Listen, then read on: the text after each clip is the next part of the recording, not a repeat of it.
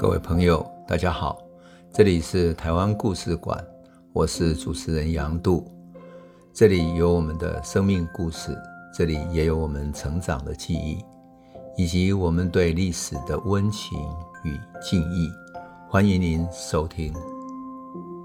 各位朋友，大家好，我们上一集讲到了日本对朝鲜的战争啊，这让我常常会想起蝴蝶效应，就是说在地球偏远的地方，一只蝴蝶扇动了翅膀。影响了在地的气候，在地的环境，于是影响了整个地球环境，影响了最远的地球彼端的气候啊。那么，我常常看到东亚在大航海时代的历史也有这样的感觉。日本在一五四三年引进了火绳枪，改变日本战争的形态。后来，日本变成丰臣秀吉统一之后，想要攻打朝鲜，然后攻打大明王朝。结果引起了明朝引用部队四万多人去迎战他，然后把日本打跑了，然后防卫了朝鲜，防卫了自己的国土。可是明朝财政造成很重很重的负担，于是那时候的万历皇帝就想了一个办法，他想要派宦官到各地去看看能不能开采银矿，去寻找银矿，有没有开采银矿的地方。这个作为呢，于是影响了福建。福建又影响了台湾，那么这个故事是怎么开始的呢？居然是从一个宦官开始的，很有意思哈。我说真的很像是一个蝴蝶效应的故事。好，这个明朝的万历皇帝，他有一个坏习惯，就是后来因为他的呃皇位继承的关系，他不愿意听朝听从朝臣的话，于是他就在对抗里面不愿意上朝，几十年不愿意上朝，结果。朝廷里面跟他一直在处于对抗的一种状态。有人说明朝的没落就从万历皇帝的不上朝开始的。可是万历皇帝实际上还是有管事情的。为了改善财政，他派出了他的宦官到各地去，想要开银矿。宦官总是他自己亲信的人马吧？想不到宦官呢，却越过了明朝朝廷里面科举取士的各系这些官员，也就是整个官僚系统、知识分子系统。越过了他们，到地方上去找银矿，找银矿，并且要收税，帮皇帝要收税，变成一个地方上的特权，造成非常坏的影响。那么其中有一个人，这个宦官叫高采，高低的高，采是一个宝盖头底下一个精彩的采。他是在一五九九年被派到福建来的。这个高采呢，到福州之后呢，就开始了他一系列的这种横行。高采来的时候。他知道地方上有各自的官员，地方官员不见得会理他，所以他就找了一帮那种呃游手好闲的或者出狱的这些无赖等等，变成他的手下，于是建立起他自己的一个一个一个小小的王国这样子。那么他每年都到哪里？都到海城月港这里，不仅在月港这里设了一座官署啊，而且呢，他准备在月港抽税。那其实这不是他能够做到的，可是呢。他要在这里抽税，说我要是帮皇帝抽的税，所以你们都没有办法。那所有的船只进出的时候，都得要经过他的官署，专门给他税收。更糟糕的是，他会上船看船上有什么奇珍异宝。那很多这些商船是走私船嘛，他还会进一些特别要朝贡、要上贡给他们的呃官方的各种呃官商的关系啊等等的，他全部把它没收。说什么？他说这些东西很适合献给皇上，所以他就把它收了。收了之后，他有没有献给皇上，那是另外一件事情了。可是他借由这个名目把它收了，甚至于他为了收税哈，要求所有回到月港的船只哦，任何人都不许上岸，得向他交完了税才能够走。而且交税之前，他还到船上去去去检验，去看看有没有什么好东西。所以他就造成一个结果。从海外回来的这些船舶排长龙等在港口，为什么要等着跟他交税？等了好几天呢，有家归不得。你好不容易从海上流浪了几个月，然后做生意，然后而且那个时代都是一年之内你才能够回来。你在吹南风的时候，你才能够北上；吹北风的时候才能够南下。一年才能够回来这样一趟，你叫人家有家归不得，这算什么呢？等得太久，大家都快发疯了。最后。终于有地方上的船舶跟那种地方上的道上的人、黑道上的人讲好了，就说干脆把他干掉算了。他吓到了，他赶快搬离开粤港，不敢再实施这个政策。可是收税还是照收。更糟糕的是，皇上既然叫他去找银矿，对不对？这就变成他干坏事的一个手段。他去漳州、去福州各个地方的山区啊，等等，到处去找。找什么？找那种坟墓特别漂亮、特别好的那种有钱人家的坟墓，看起来风水特别好的墓区呢，他就宣布说：“哎，这里有银矿，我们来试着探勘看看能不能开采。”开始挖了，一挖下去之后，你想这些地方的风水不就被破坏掉了吗？所以这些有钱人就觉得不能这样子，要阻止他。阻止他只有一个办法，什么办法？进贡他钱，所以他开始收钱。这样大大的收钱，这样搞，真的是非常糟糕的。所以就在地方上聚敛，聚敛很多钱。更糟糕的是，一六零三年的时候，一六零三年发生什么事情？那一年有一个从马尼拉回到福建来的一个人，跟福建官员居然写了一个报告说，马尼拉那边可能有金矿，我们可以去那边采金矿。那这个报告居然送到皇帝那里去，好。万历皇帝想说好，那这个有这么好康的，我们非要去看看不行。于是他又交给了犯官，因为犯官负责帮他去采银矿嘛。所以犯官一交，那不是最接近马尼拉就是粤港嘛？又交到高彩这里，高彩派了人去了，派人去到马尼拉之后，一行人浩浩荡荡的就跟那个马尼拉的西班牙人打过招呼之后，哇，在地有两三万的华人，就只好把他当成。你知道，就是当成朝廷来的大官嘛，好好的接待他们，然后举行盛大的宴会，办各种活动等等，办各种聚会等等，就是嘛，迎欢迎欢，对对不起，就是欢迎他们，然后办了各式各样的活动。结果好，等到这些他们在地方上巡逻一遍，没有找到金矿，走了之后，事情开始改变了。西班牙人觉得这些明朝的官员来这里。办这么多活动，聚集这么多人，是不是要开始造反了呢？如果他们造反，这里有两三万的福建的生意人、生意生意郎，他如果造反的话，我们一千多人的西班牙人根本挡他们不住，更何况他们的生活区里面各种武器什么都有，怎么办呢？最后他们决定发动马尼拉对于华人的大屠杀，提早发动，就把。这些华人居住有一个华人居住的区，就像现在很多唐人街一样，把唐人街分成一小区一小区的，把人围起来之后，一个地区一个地区的这样的屠杀，并且找了当地的唐嘎罗的人啊，讲唐嘎罗话的菲律宾人，还有在地的日本人作为他们的助手进行大屠杀。最后他杀掉多少呢？按照统计，杀掉了两万五千人。这个情况有多惨？许多漳州、泉州的家族，因为很多我们都说过，很多漳州、泉州这些家族都习惯攀亲带故，把亲戚带去那里帮他做生意，他有钱大家赚啊，一起当股东，一起做经营。所以很多家族的父亲、孩子、兄弟、堂叔等等的，就整个家族的男人都死在马尼拉。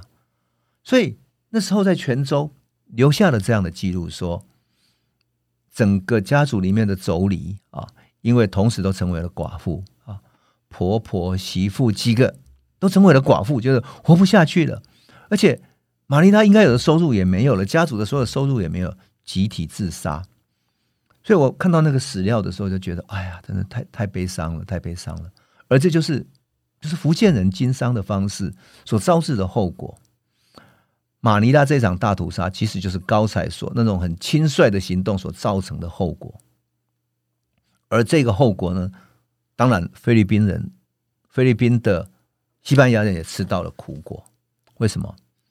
因为失去了这些华人之后，他发现他生意没得做了，应该有的丝绸、瓷器什么应该进货的，完全没有了。这下怎么办？他们生意做不了了，他们的黄金航线经营不了了。于是。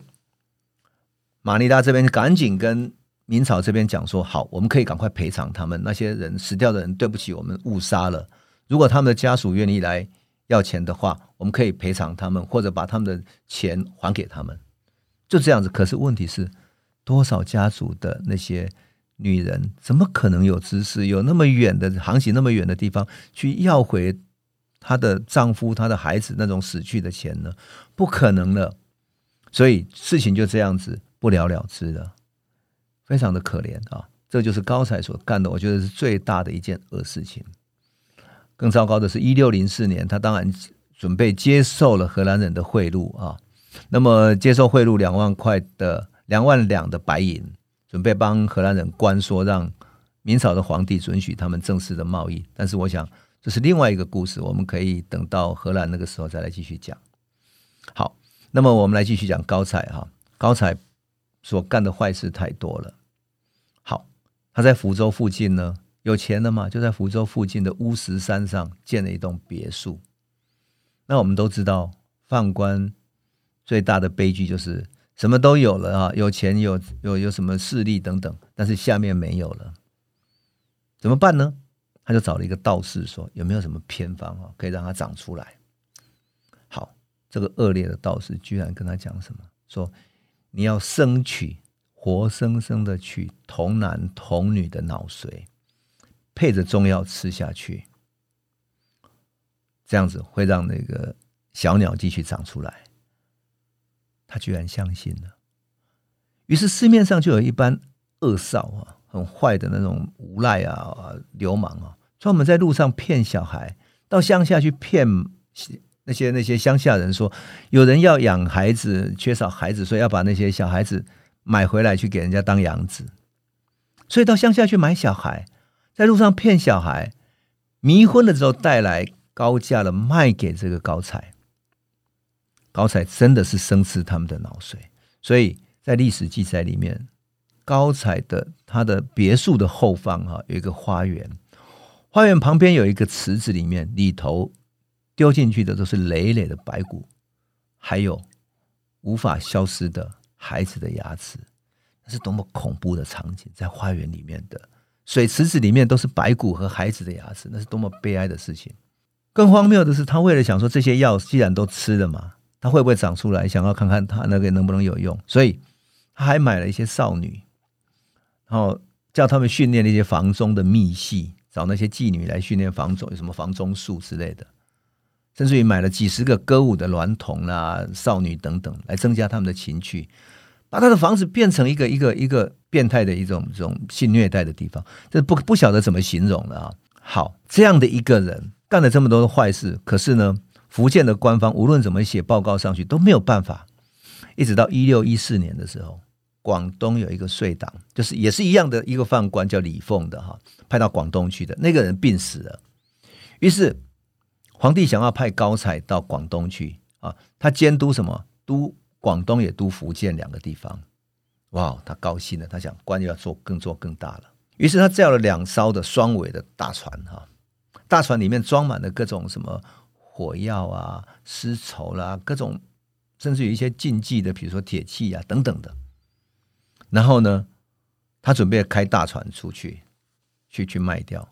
然后他平常呢，这些大船上面出入呢，有兵这些家丁有三百多个啊，还有他自己养的那种军队，这样宾客、谋士啊等等，歌舞童女等等，都百来个人，就这样子那边招摇。那高才要坐船出海的消息一传出去之后，哇，好几个被他什么被他欠债的人，因为他到地方上去买东西都是用欠债的，是皇帝的，所以到处欠债，欠到什么程度呢？欠到各地有几百个人都是被他打了借条的人。这些人呢，觉得再这样下去他跑掉了没有办法，于是冲到他家去，把他包围起来。可是高才呢，居然呢、哦、派他的兵出去，然后。对他们射箭，对那些来讨债的民众射箭，射死了许多人之后，大家更愤怒了，要把他包围起来。想不到他带了他的那些卫队冲出去，冲出去之后沿路杀，杀开一条血路之后，冲到哪里？冲到福建的一个中城，叫袁遗际，就是那官方，他要官方来保护他。冲到袁遗际的官府之前，这个时候袁遗际的官府前面呢，整个大开中门，准备迎接皇太后的哀诏。就在这个空档里面，高采的这些人马两百多个手下突然冲进去了，持刀破关冲进去，冲到大门之前。这个时候，当地的官员周启元、袁一季啊，全部都在里面看到了，毫无办法。就他就大怒，袁一季就说：“这是我们准备接皇太后的诏书，你怎么可以这时候冲进来？”他居然把袁一季抓起来之后，把他夹死，冲出去了。袁一季所有的官员也不晓得怎么办。最后他看到这样下去不是办法，僵死在那里了嘛，所以他就把袁一季放走，然后抓了他的一个副官，就这样说：“你要不能再追究了。”就这样子把事情不了了之。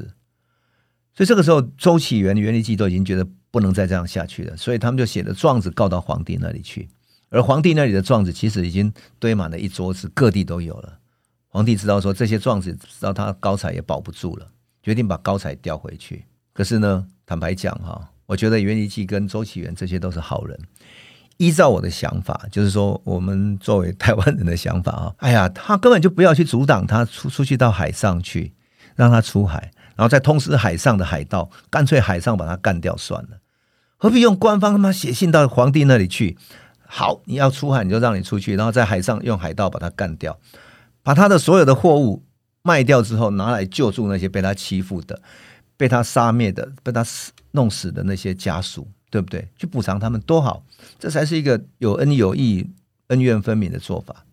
可惜袁一季他们都是太君子啊，所以就终究是还是从皇帝那里去去做，去说服皇帝把高才调走。当然，最后高才被调回。北京去的时候，哇，他的整个行李满满的都是这样，沿途这样回到北京去的。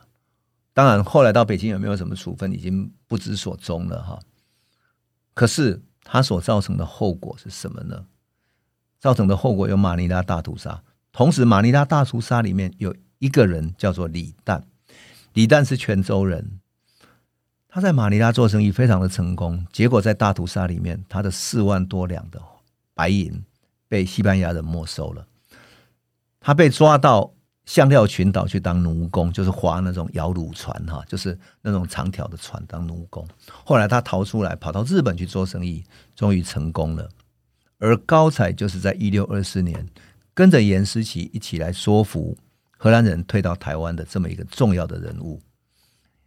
李旦、颜思齐都是受到这个高采的影响，因为颜思齐小的时候、长大的时候。就是在高采的时代，所以他青春青春的时代，他二十二岁那一年，他发生了一件事情。历史上记载说，遭范家所辱，杀其仆，就遭范官的家族所侮辱，杀了他的仆人。所以在一六一一年，也就是高才离开福建的前三年，他二十二岁的时候，他杀了他的仆人，然后离开了，跑到日本去，流亡到日本去。改变台湾命运的两个人李旦和颜思齐在日本因此相会了，而这两个人又和高才相连接的，这两个人的更远的命运居然是跟丰臣秀吉相连接的，命运一环接着一环，一环接着一环。那么颜思齐的故事是怎么样？颜思齐是怎么成长的呢？他在高才所统治下的福建怎么成长过来的呢？还有影响台湾命运最深的当然是郑芝龙。他有什么样的故事呢？我想，我们等到下一集再来继续诉说。谢谢你。这里是台湾故事馆 Podcast，我们每周一、周五会固定更新新的台湾故事，请随时关注杨渡的台湾故事馆粉丝页，按赞并分享。最后，我们工商放送一下。若你对本节目有兴趣，可以购买纸本的《有温度的台湾史》，更方便您阅读。本节目由中华文化永续发展基金会制作，连震东文教基金会赞助。